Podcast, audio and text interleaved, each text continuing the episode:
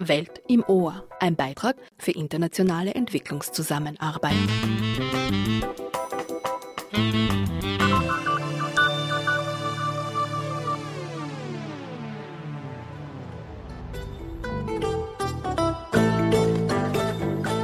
Herzlich willkommen hier bei Welt im Ohr. Mein Name ist Mayada Hadayo. Wir haben heute etwas Besonderes vorbereitet, nämlich das APIR-Jubiläum 10 plus 2. APIR ist das österreichische Hochschulkooperationsprogramm, gefördert aus Mitteln der österreichischen Entwicklungszusammenarbeit und im ÖAD umgesetzt.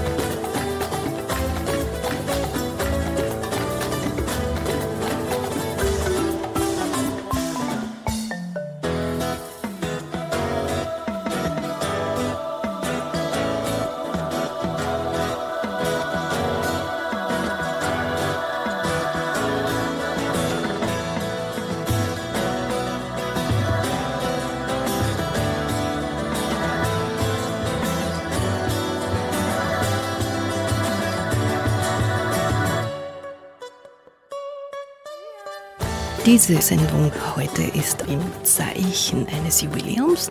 EPIR feiert heuer 10 plus 2 Jahre, zwölfjähriges Jubiläum. Der runde Geburtstag musste aufgrund der Pandemie wie so vieles bereits zweimal verschoben werden.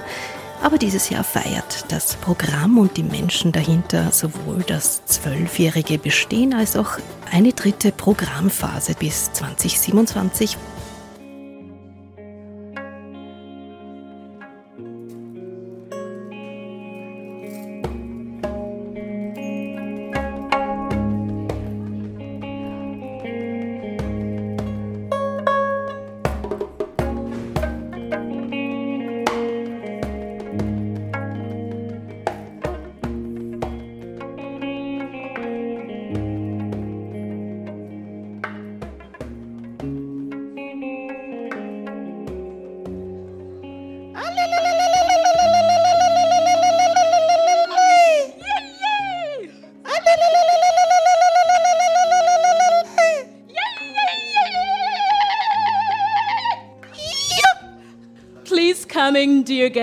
Please come in so that we can start. The ululation that you just heard is something we typically do in some African countries when there is a celebration. And today there is a lot of cause for celebration. Dear esteemed guests, ladies and gentlemen, good evening and welcome to this special event. On the 24th of March, 2010, the APPEAR program was launched APPEAR, in case you didn't know, stands for the Austrian Partnership Program in Higher Education and Research for Development. It is a higher learning cooperation program funded by the Austrian Development Agency and implemented by the Agency for Education and Internationalization, ÖAD. Today we proudly celebrate this anniversary, 10th anniversary plus two years. And my name is Stella Asimwe. I am very pleased to take you through the evening. We start with some interesting speeches and we'll have some musical interludes as well. Let's now officially open our festivities by inviting the CEOs of both organizations that carry the APPEAR program, and that is Dr. Jakob Calice from ÖAD, as well as Ambassador Dr. Friedrich Stift, the Managing Director of the Austrian Development Agency. Dr. Calice, please. It's never too late for a good party, I guess. Dear Ambassador Stift, dear members of the APPEAR Advisory Board, ladies and gentlemen. Welcome to this decade plus two years APPEAR birthday bash. When APPEAR was invented more than a decade ago, ÖAD was able to make use of its core expertise and competences we had acquired for many, many, many years. We celebrated 60 years of ÖAD last year. And what's this core competence? It's supporting foreign students, also from developing countries, of course. Now, back then, already when APPEAR was invented, it had much more on offer, of course, than scholarships and bringing people to Austria. Two thirds of the direct peer funds flow into research and teaching cooperation between Austrian higher education and research institutions, as well as institutions in the priority countries of the Austrian Development Cooperation. And with this focus, Austria, for the first time, actually had a strategic instrument to systematically anchor the concerns of development research in the Austrian higher education and research sector to develop evidence based solutions for the gradual realization of the SDGs in cooperation projects with our partners. For as you will all be aware, APPEAR is not a program for theoretical analysis and basic research, but of very practical issues that aim at improving the living conditions of many people in structurally weak regions. And for this strategic farsightedness, I would like to thank the Austrian Development Agency. I would like to thank the Ministry of Foreign Affairs. And I would also like to thank the advisory board and everyone really who put an effort into developing and the development of this program. Also for us, for ÖAD, this program very much broadened our scope as an organization. I think this is one of the reasons why we were able to really develop a competence center for questions concerning development research, funding of development research here in Austria. One of the reasons. Another one, I think, is the high expertise and the big effort of Andreas Obrecht and his whole team. Thank you for your work and your engagement for this cause.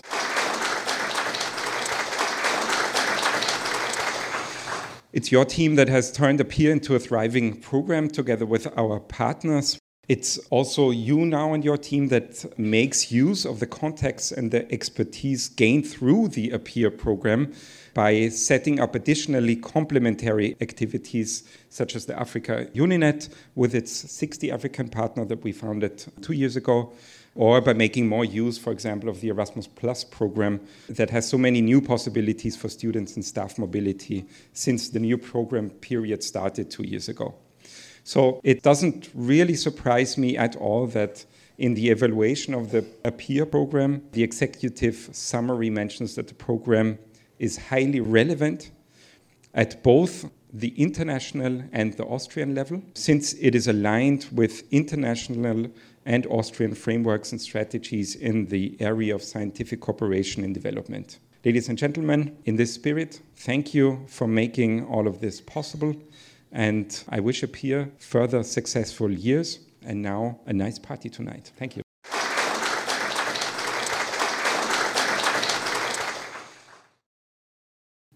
Last year, the third phase of the APPEAR program was launched, and this is very, very great news which we will hear about much later.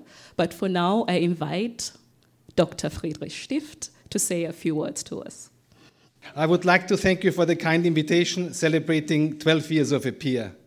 My thanks go to the members of the APPEAR Advisory Board, APPEAR project partner representatives, colleagues from ÖAD and ADA, representatives of the Ministry of Foreign Affairs and the Ministry of Education, and everyone who finds interest in the work of APPEAR. 10 plus 2, this equals 12 years of success, and we are not done yet. In 2007, the education programs of the Austrian Development Cooperation were evaluated. Based on the recommendations of this evaluation, the Austrian Development Cooperation came out with a strategy for higher education and scientific cooperation. This strategy put strong emphasis on institutional capacity building of higher education institutions in partner countries and was the basis and starting point for APPEAR. Is the global community going to meet the sustainable development goals by 2030? I certainly hope so, despite of all odds. Back in 2020, when we started making plans for this event, we could not claim that the world was on track to achieve the SDGs. Since then, We had the plus two years of 2021 and 2022, which brought waves of COVID, the war in Ukraine, and all the terrible global consequences. In 2019, an independent group of scientists appointed by the UN Secretary General came out with the first Global Sustainable Development Report. It was titled, The Future is Now Science for Achieving Sustainable Development. Some of the key takeaways of the report are science is our great ally and the main lever for achieving the SDGs. Science diplomacy, which is its, in its basic form is scientific collaboration among nations to address common problems, is one of the best vehicles we have to improve the management of global environmental commons. But significant gaps remain for bridging the scientific and technological divide between developed and developing countries. Therefore, facilitating multi-directional science and technology transfer is required to achieve the 2030 agenda targets. Two years later, in 2021, the UNESCO Global Science Report came out. The report shows that, encouragingly, scientific publishing grew strongest for low and middle income countries. However, in terms of global research funding, 90% comes from G20 nations. Of concern are that the highest share of global science publications between 2012 and 2019 is on artificial intelligence, while scientific publications on SDG related sustainability science make only a fraction of that. Global funding is now weakest on the topic of core environmental SDGs like SDG 13, climate action, SDG 14 on life underwater, and SDG 15, life on land. Consequently, the global number of publications lags behind on these topics, and only 33% of scientists globally are women. What we learn from these reports concurs with our observation after 12 years of APPEAR. We need more SDG progress, and for that, we need more SDG related science. We need more science collaboration between the global north and the global south. We need more women in science. We need more scholarships to get disadvantaged groups into science. Above all, we need more science that gets translated first into policy and then into action to accelerate the transformation that people and the planet need. My poignant conclusion is that we are not done yet and that the world should have many more programs like APPEAR. Thank you for the attention.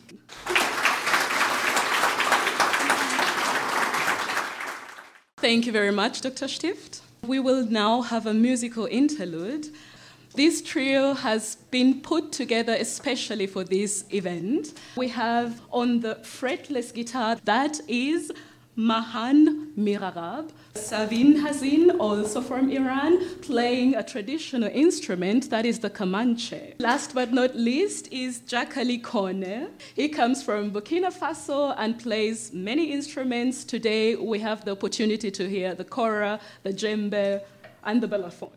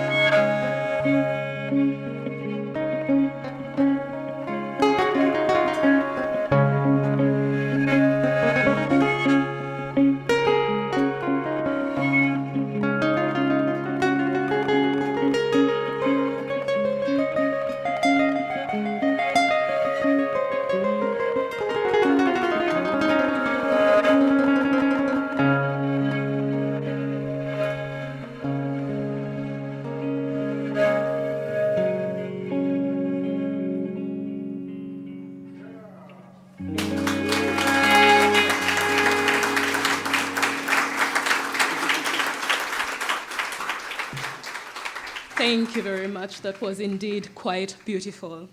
We do not have enough time today to talk about the complexity of the APPEAR program, but still we would like to talk about some aspects, for example, how submitted projects are chosen, are selected.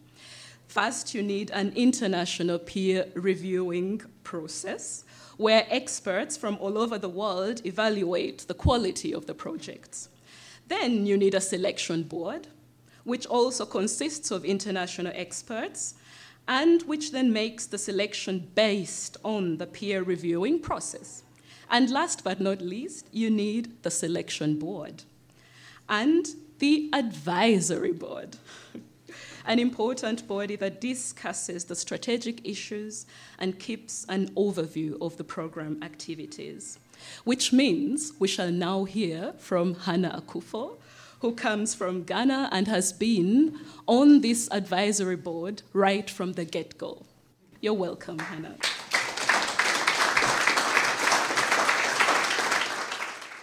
When I look around, it's so uh, touching to see so many people and how this program has uh, developed over the period I've been involved in it. And uh, the enthusiasm one sees from those of you involved in the program is um, touching.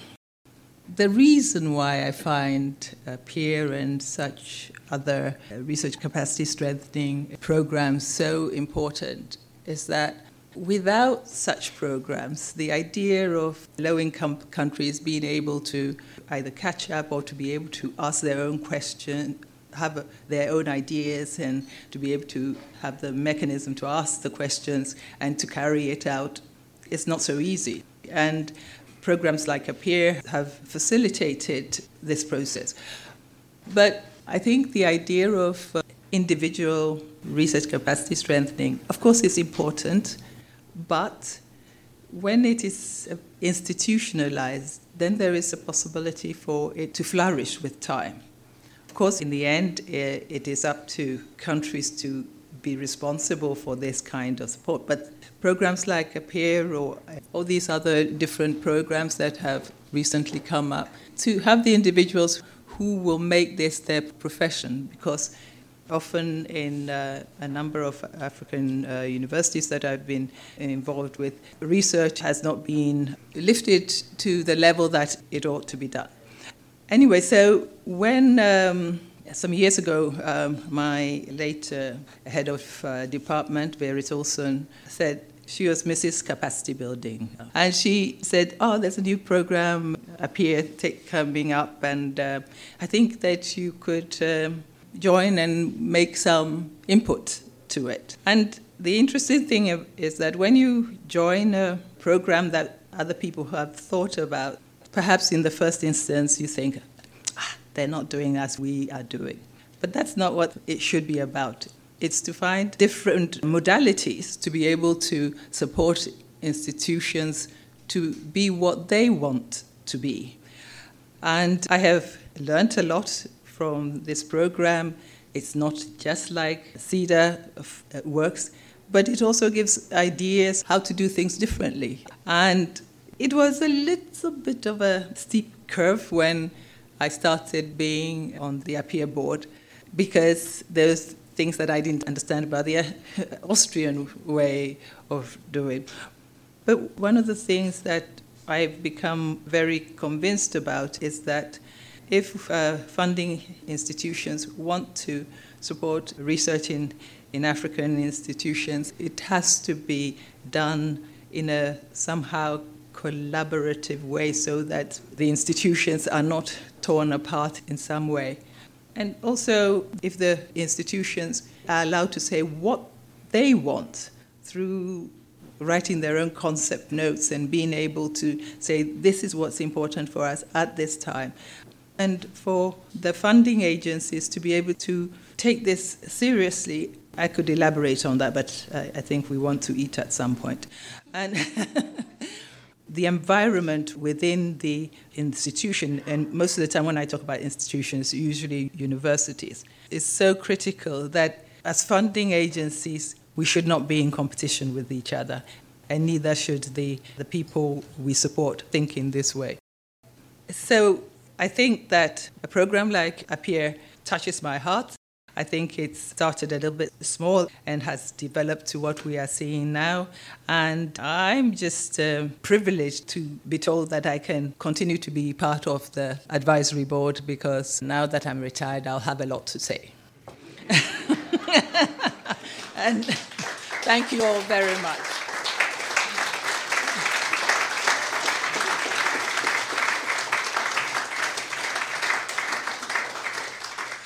Thank you very much, Hannah Akuffo.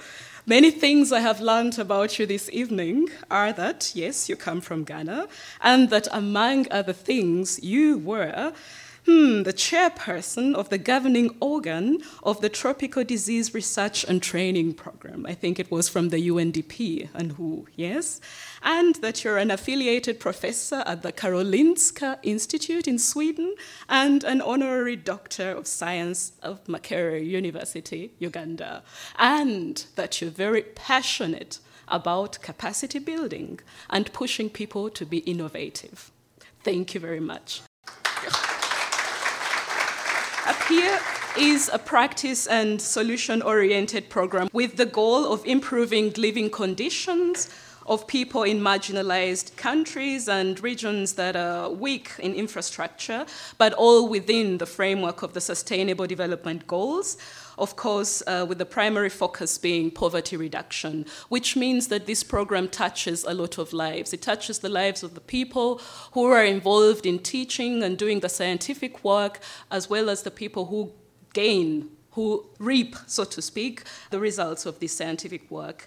All these diverse efforts that have been made during the Appear project have been uh, documented in two books. That means all the results from the last 10 plus two years have been documented in two different books, the second volume having just uh, been uh, published. And it was edited by Andreas Obrecht, who is also the head of the Appear team at the ÖAD. Andreas Obrecht is a social and culture anthropologist. He is an uh, habilitated sociologist. He's taught at very many different universities before his engagement with the Appear project and has done a lot of research in the field of development studies in the South Pacific, in African countries, and finally in some Asian countries. I now invite you, dear Andreas, to talk about this publication. Thank you very much, Stella.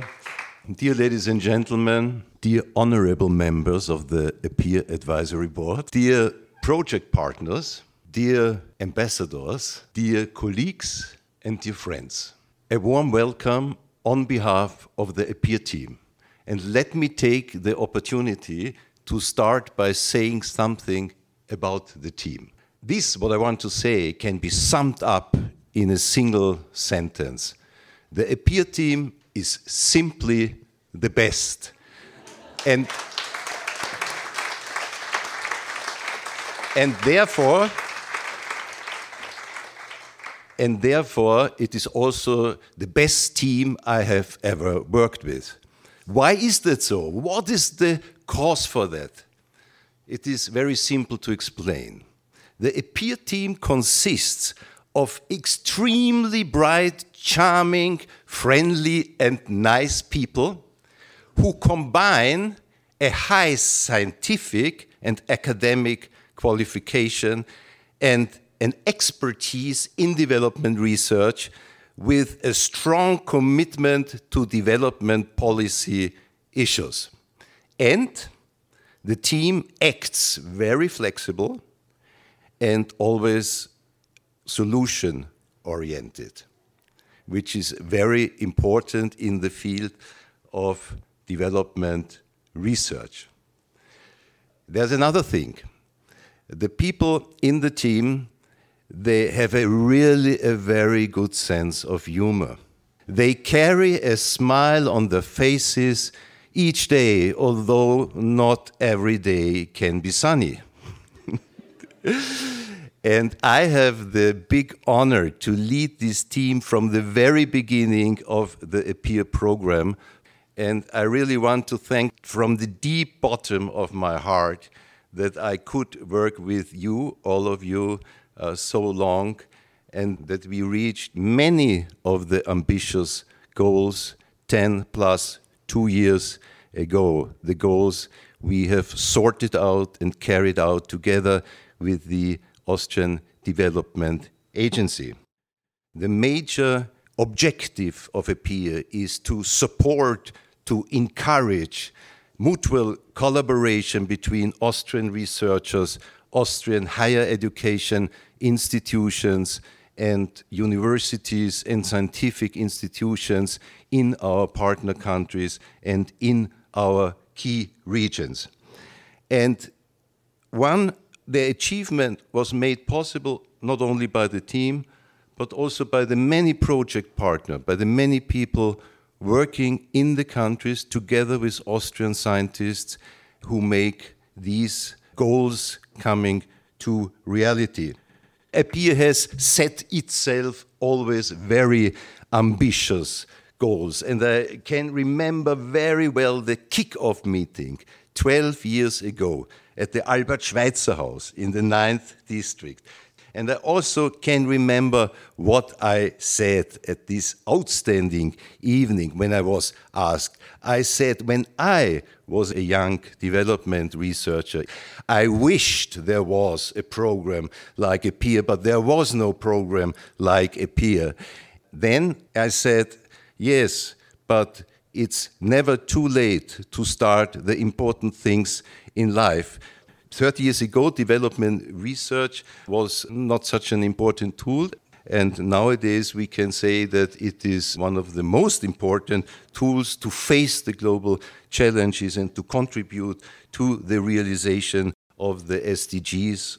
The achievements and some of the goals there are also documented in two books. The second one has been published in this print edition and also open access we encouraged 105 authors to take part, to make their contributions, and to write about problems, about methodological, theoretical approaches, also empirical approaches, how to generate transcultural and transdisciplinary knowledge for me as editor, it was very important to encourage our authors to write in a way that differs from conventional research reports. For me, it was important that the people were also writing about the individual learning processes during the research phase. And I would like to thank all the authors of the book for the enormous effort and also the self critical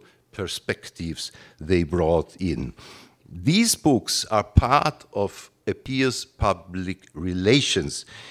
In addition to lectures, to webinars, to workshops, to annual film days, in addition to events for our students, the achievements and the program and the projects have also been documented in radio broadcasts, more or less from the beginning on. We have a collaboration with Campus Radio, Austrian Broadcasting Corporation, and it is incredible, unbelievable, but it is true.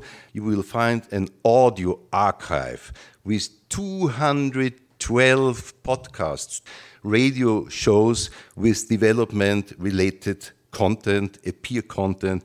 Welt im Ohr, this is the name or this is the title of the series. Ladies and gentlemen, finally, I want to touch a topic that is of really great concern to all of us. The world has become more unsafe, more insecure, more unpredictable, and this not only because of the consequences of climate change, not only because of the consequences of COVID 19, but also because of the terrible war of aggression in the Ukraine, a war that shocks us deeply. But even before the war in the Ukraine started, there was systematic destabilization going on in many parts of our world, and also APPEAR regions and APPEAR countries where have been, and are still affected by these kind of political destabilization. I give an example. Burkina Faso was more or less a stable, a peaceful, somehow a democratic country. Nowadays, the military is ruling and the north is systematically destabilized by Islamist groups and armed forces.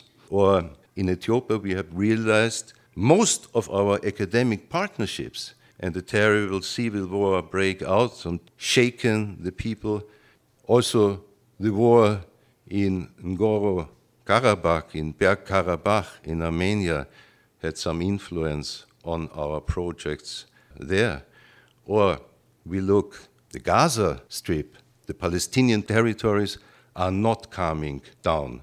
In the Gaza Strip, we only could finalize our APPEAR projects under major restrictions. And our colleagues in Moldova, they do worry a lot about the future in view of the terrible things and the violence going on in the Ukraine. Yes, the world has become more unsafe, more unpredictable, but we must not be intimidated. We have to face the challenges. Poverty and violence, they are consequences of wrong, of misguided and misleaded developments. In order to correct this, we have to build more than ever before cooperative networks to promote a more sustainable future.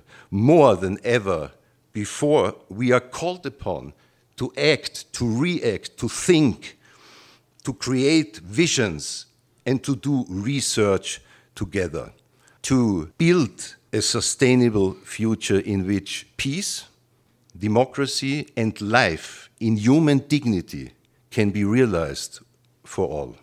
In this spirit, thank you very much for your attention and have a nice and inspiring evening.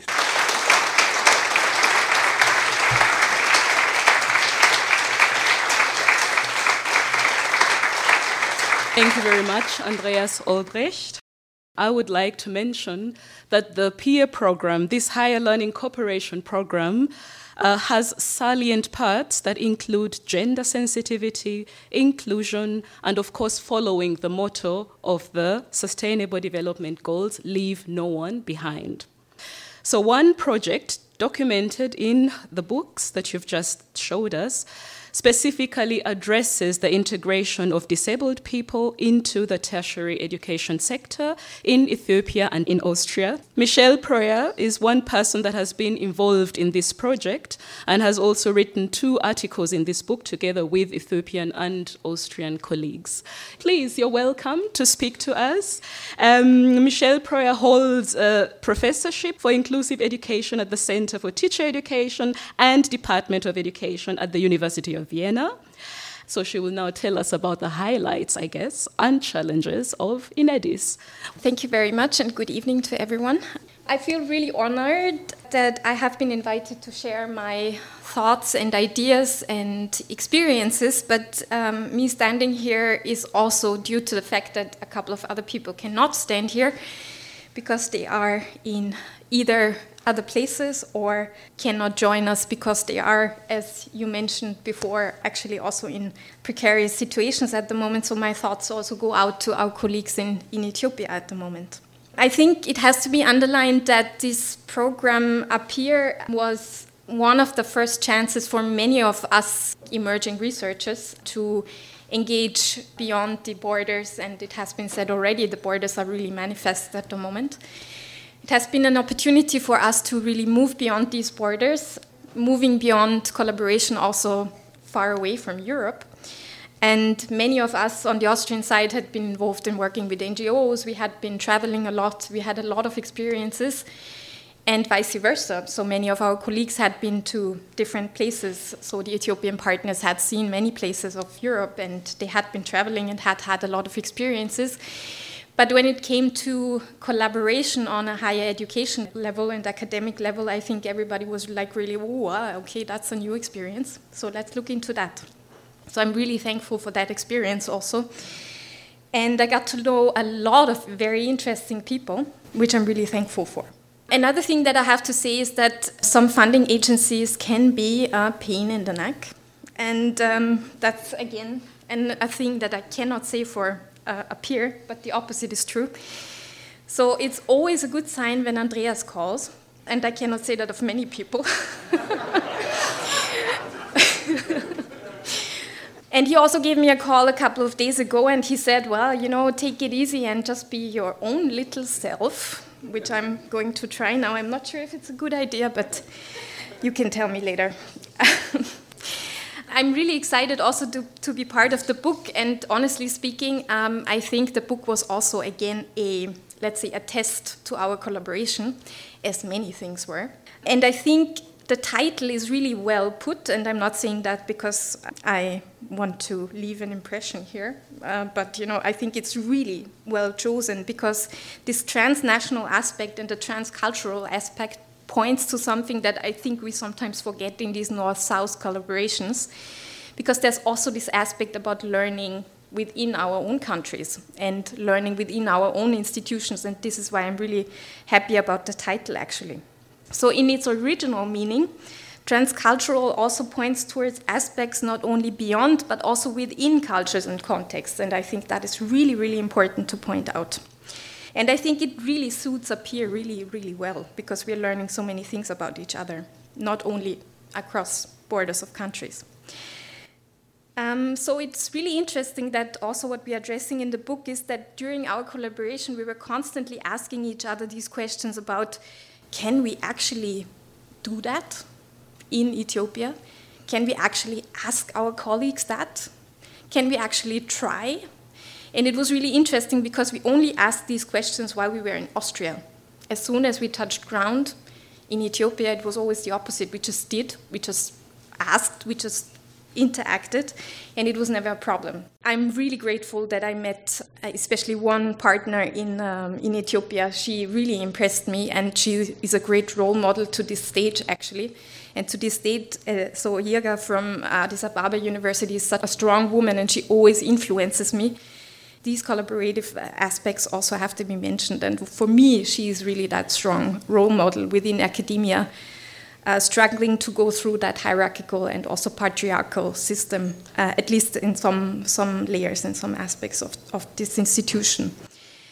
Another thing, and I think this has already been addressed by, by Andreas beforehand, is that we also wondered, and we keep on wondering, how students with disabilities make ends meet, and we have learned a lot about these two different country contexts. And it's really interesting and heartwarming actually to see how many people are supporting that group. And it's also really, really interesting to see how similar also our reasons to do that are, regardless of which country we are talking about. What caused uh, some severe cuts in our collaboration is the digital gap. These are just some examples of how colorful the APPEAR bouquet, as I wanted to call it, uh, of experiences was with the projects Respond-Her and Inedis. Coming to an end, I can say that APPEAR has really shaped my research profiles in ways that not many programs can, and I think the same holds true for many of the colleagues I've encountered along the way from Austria, from Ethiopia, and also from many other places because we had so many opportunities also to engage in workshops and talk to colleagues uh, from other projects. And I think this was also really engaging and really helpful also for us, also project leaders and collaboration partners. So that was really, uh, really great. And my last sentence is thank you very much, APPEAR. Happy birthday. Hope you will live to see us through current struggles and inequalities to another 10 plus 2 years or more.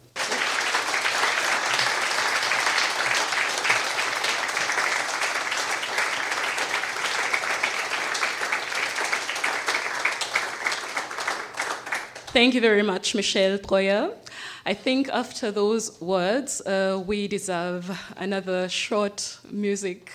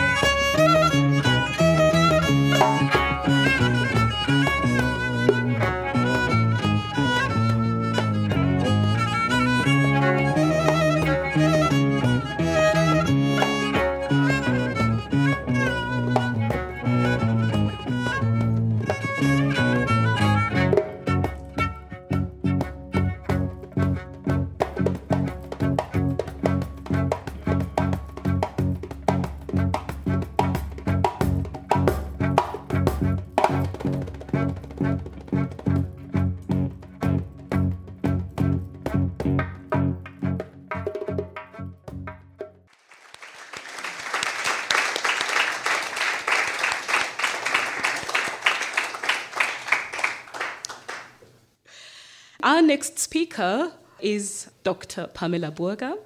She works at the University of Veterinary Medicine in Vienna and has worked together with BOKU, that's the University of Applied Life Sciences, and three universities in Burkina Faso, which she will tell us about when she talks about this very interesting article that she wrote with a telling title The Best Bulls for Burkina Faso.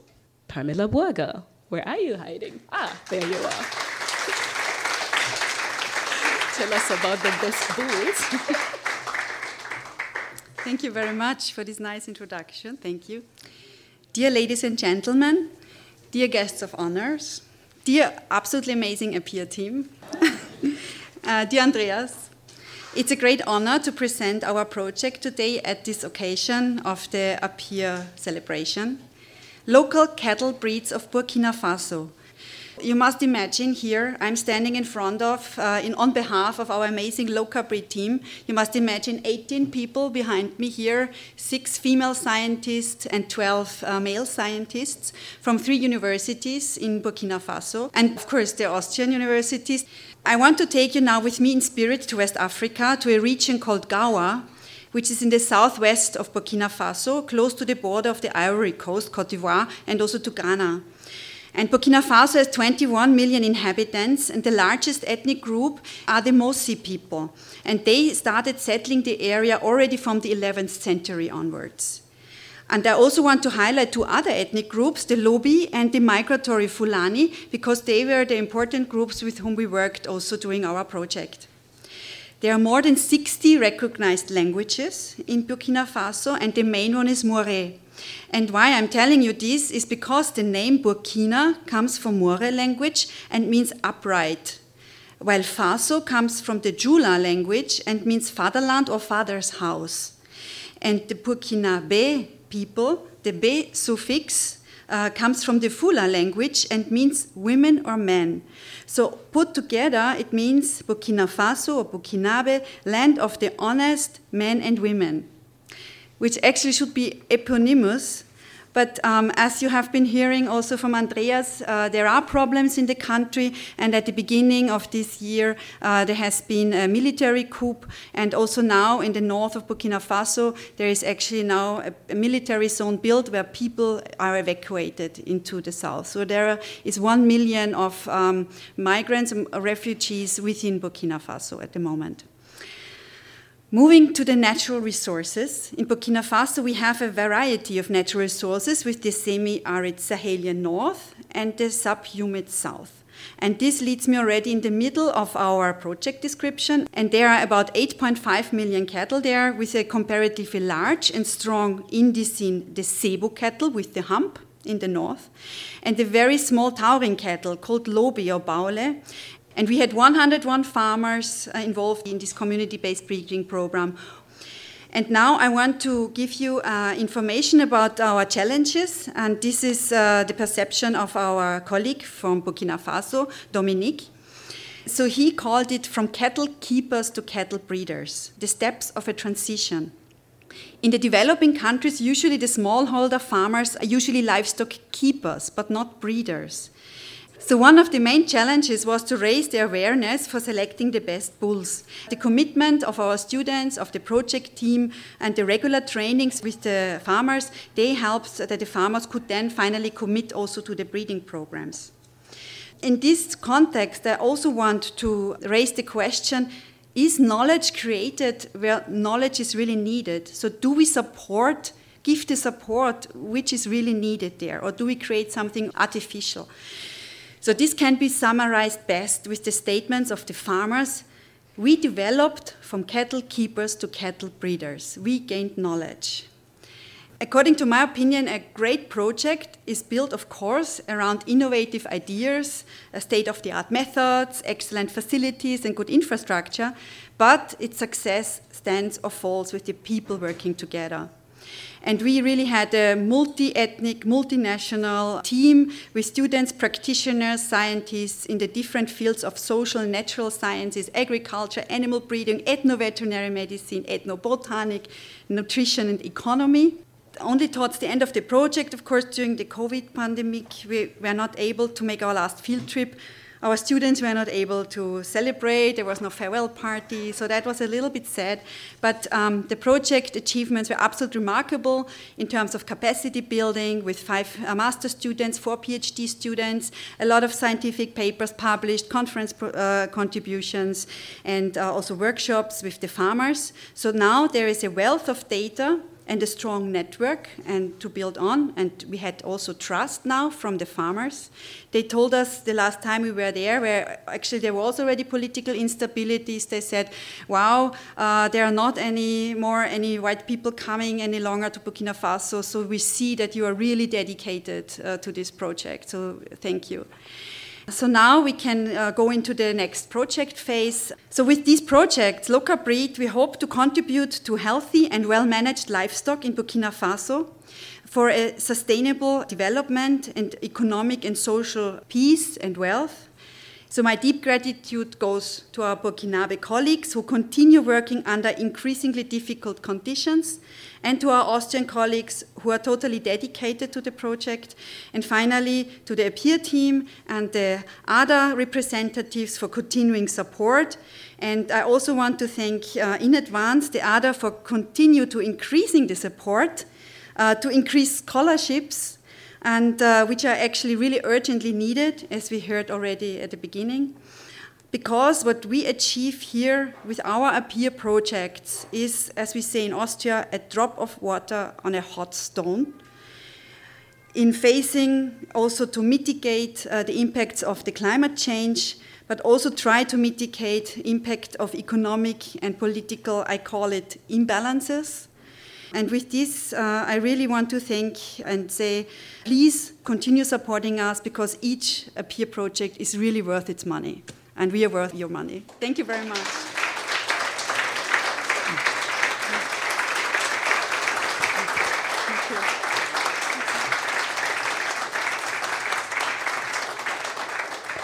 Thank you very much, Dr. Pamela Burger. And uh, our last speaker is coming up soon. Leah Mwaisango came to Austria for her training as part of the PROSOWO project. It is a very successful research and teaching project about the meaning and possibilities of social work in Uganda, Kenya, Tanzania, Rwanda, and Burundi. I invite Leah to tell us a little bit more about her impressions.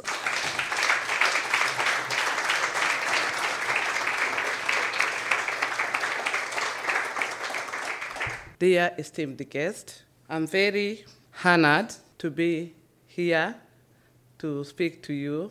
I am an APPEAR scholarship through PROSOWO project. And um, this project is a collaboration of six universities. And today, as an APPEAR scholar, I'd like to talk about my social or personal life. When Andreas was talking about this great APPEAR team, I was like, oh my God, he's going to finish up what I'm going to talk about it today. It's true that this team is very great. Because of this team, you can see me and other APPEAR scholars who are here in good health, in good shape, and very intelligent and charming.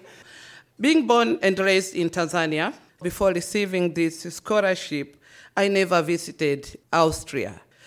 I had no idea of what it takes for me to move, to live, and start in this foreign country, whereas now I'm supposed to leave behind my family, my children, my colleagues, and my society. But getting this opportunity, I was so much excited for this, and I never regretted. Because moving here, I know it wasn't easy as it involved a lot of procedures, academic procedures, getting visas. I remember, for example, when I was processing my university admission and visa, which I was supposed to go to Nairobi, Kenya for the process because in Tanzania we don't have embassy.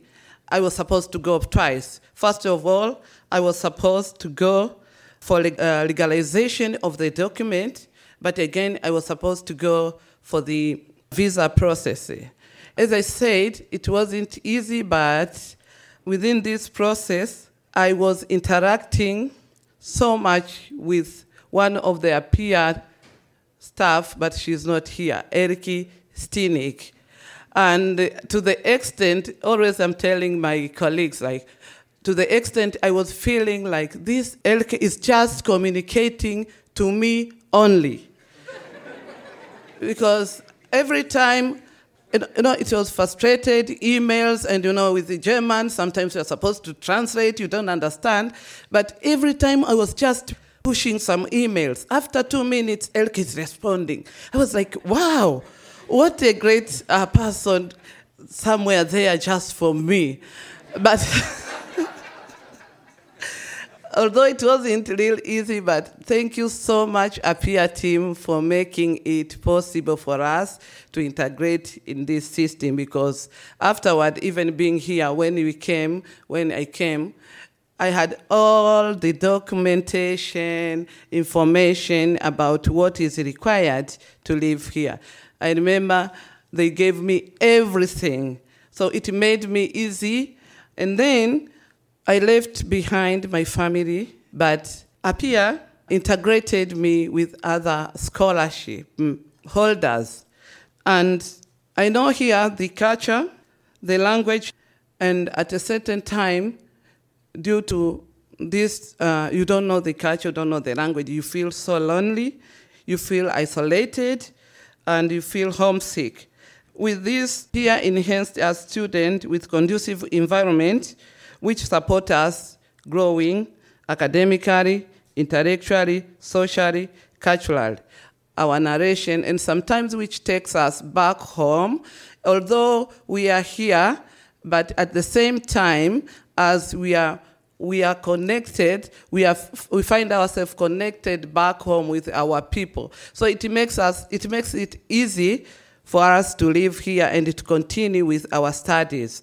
As Andreas just highlighted here, that the world, we are in a crisis. We have conflicts. We have uncertainty due to to whatever reason. But I find it like most of the time it's because we don't understand each other. We don't know about why people are living the way they are living. We don't know about why people are behaving in a certain way. But having this opportunity, whereas together, regardless of our race, regardless of our nationalities, regardless of our gender, we sit down together, we talk, we understand, and at the same time, we leave behind our differences. So this whole process make it possible for us to have global peace, which is very important aspect of development. Uh, thank you so much, uh, APPEAR. Thank you so much, OeAD and ADA. I wish many people would have this chance of integrating with other people. Happy anniversary.